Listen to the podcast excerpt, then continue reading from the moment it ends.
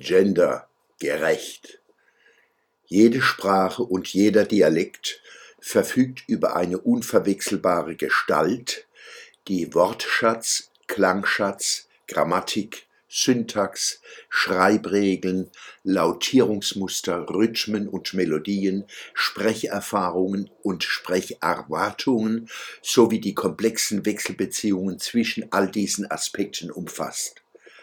Auch je eigenes Schweigen, Stammeln, Stottern, Beschleunigen und Verzögern gehören zum Gestaltcharakter einer Sprache nicht zu reden von literarischem Schaffen an und mit der Gestalt etwa der deutschen Sprache, die mir innewohnt, der ich innewohne.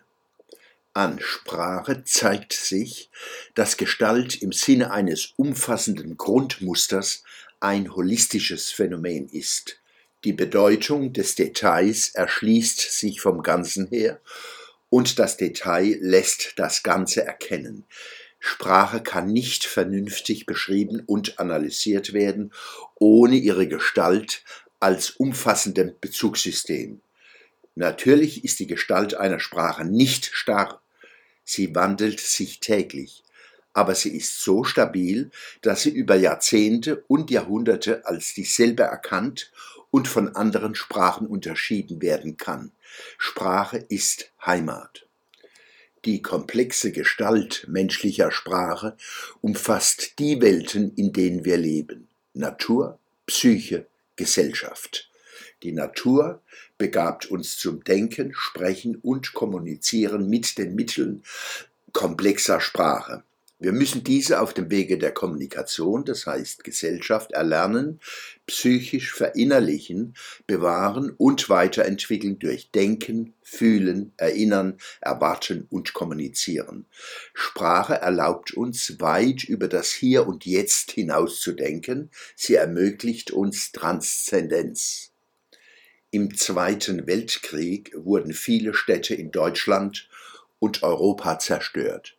Der Wiederaufbau wurde nicht selten als Fortsetzung der Enturbanisierung mit anderen Mitteln durchgeführt. Es wurde geschleift, geglättet, planiert und bis zur Unkenntlichkeit uniformiert.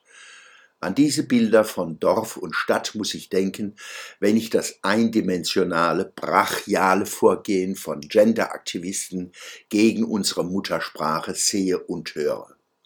Mit Händen ist zu greifen, dass es diesen Leuten an Wissen, analytischer Intelligenz, Verstehen der Gestaltsprache, an Ästhetik, Poesie und Sprachgefühl fehlt, um auch nur zu ahnen, was sie am kostbaren Gut deutsche Sprache anrichten.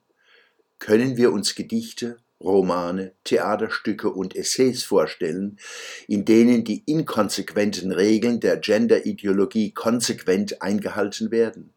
Können wir uns vorstellen, was es im Lernfeld Deutsch für Ausländer bedeutet, diese Sterilisierung und Versteifung der deutschen Sprache mitlernen zu müssen? Der schrille Genderismus ist eine Ausgeburt der Woke and Cancel Culture. Deren Gestalt ist keine emanzipatorische, sondern eine gebieterische. Nicht dem aufrechten Gang gilt die Sehnsucht dieser Ideologen, sondern der Unterwerfung. Ihre Vorgehensweise ist nicht forschend, kritisch, dialogisch prüfend, sondern ausgrenzend, unwissenschaftlich und unpoetisch. Sie produzieren Sprache als bürokratisches Monster, das sie mit den Mitteln medialer, politischer, administrativer und pseudowissenschaftlicher Dominanz durchsetzen wollen. Ihnen fehlt es an Achtung vor der deutschen Sprache und vor den Menschen, die diese lieben, genießen und täglich Wunderbares mit ihr vollbringen.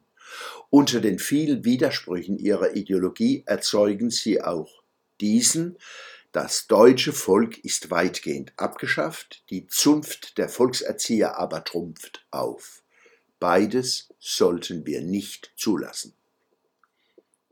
Diesen Essay finden Sie in Henne Exquisit, das Magazin für die Metropolregion Rhein-Neckar, Mai 2023, Seite 84.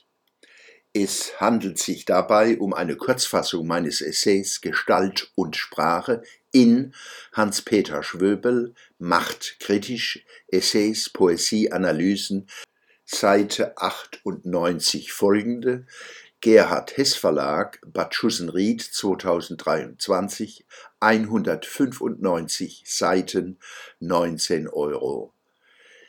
Der Schwöbelblock am Samstag, 20. Mai 2023.